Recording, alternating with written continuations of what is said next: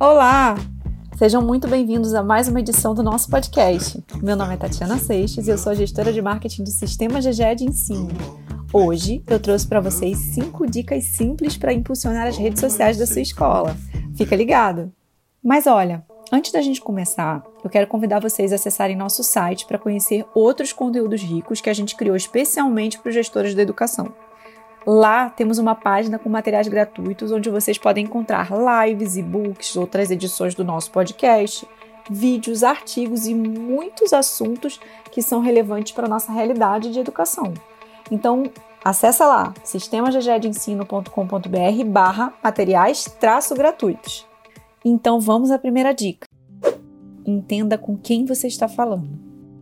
Quando a gente sabe com quem está falando, fica muito mais fácil criar um conteúdo que vai gerar engajamento.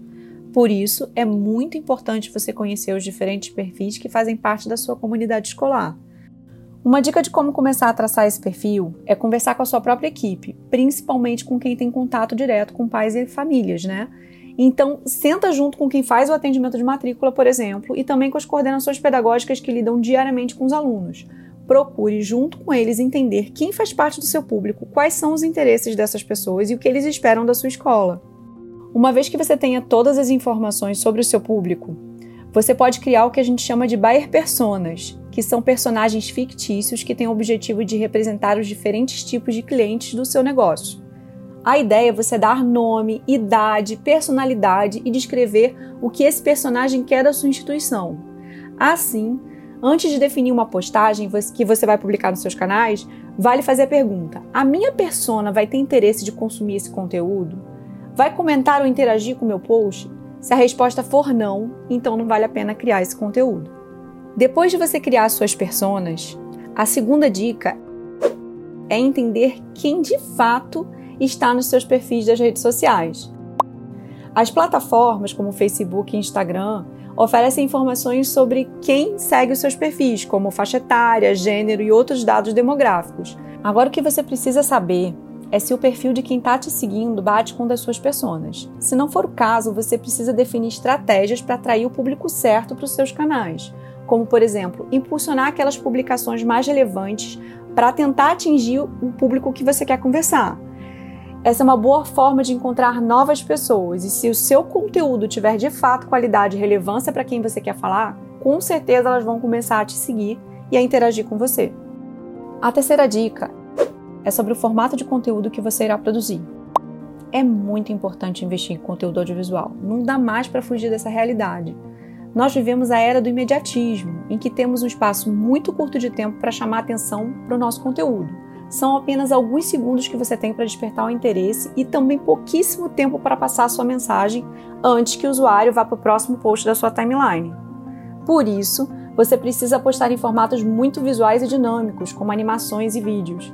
Não é à toa que os vídeos curtos estão em super alta na internet. O TikTok, por exemplo, é disparado o aplicativo preferido dos usuários nesse sentido. De olho nessa tendência, o YouTube também lançou o YouTube Shorts, e os rios do Instagram estão cada vez mais populares. Então esse é o grande desafio das marcas hoje em dia, é produzir um conteúdo que se destaque no meio daquele bando de informação da timeline do usuário e que entregue rapidamente de forma super dinâmica a mensagem que você quer passar para ele. Agora eu sei que muita gente deve estar se perguntando qual é o investimento necessário para produzir vídeos para a internet.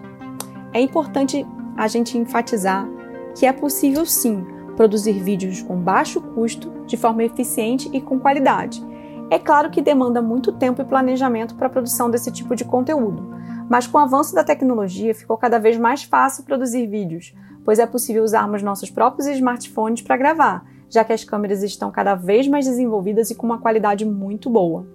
Além disso, existem muitos tutoriais na internet e programas de edição simples que ajudam muito nessa criação.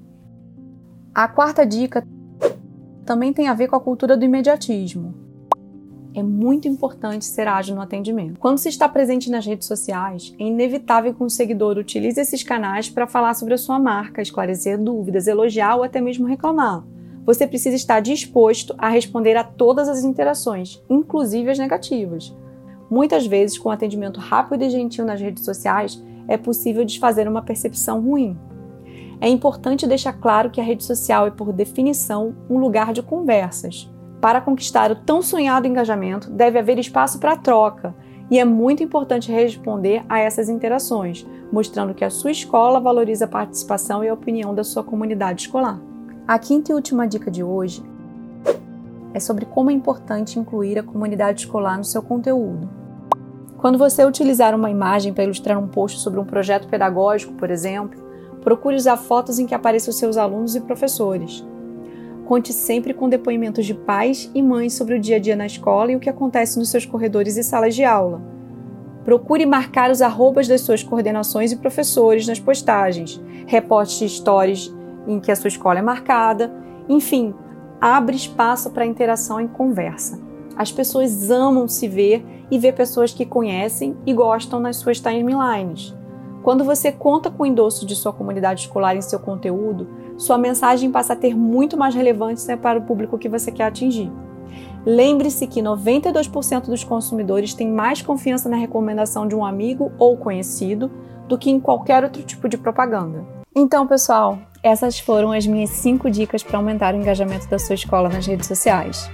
Tem muitas outras que ficaram de fora dessa lista, e se vocês quiserem ouvir mais sobre esse tema, Deixe nos nossos comentários o pedido que a gente produz outra edição explorando mais esse assunto por aqui. Envie também sugestões de outros temas para a gente abordar.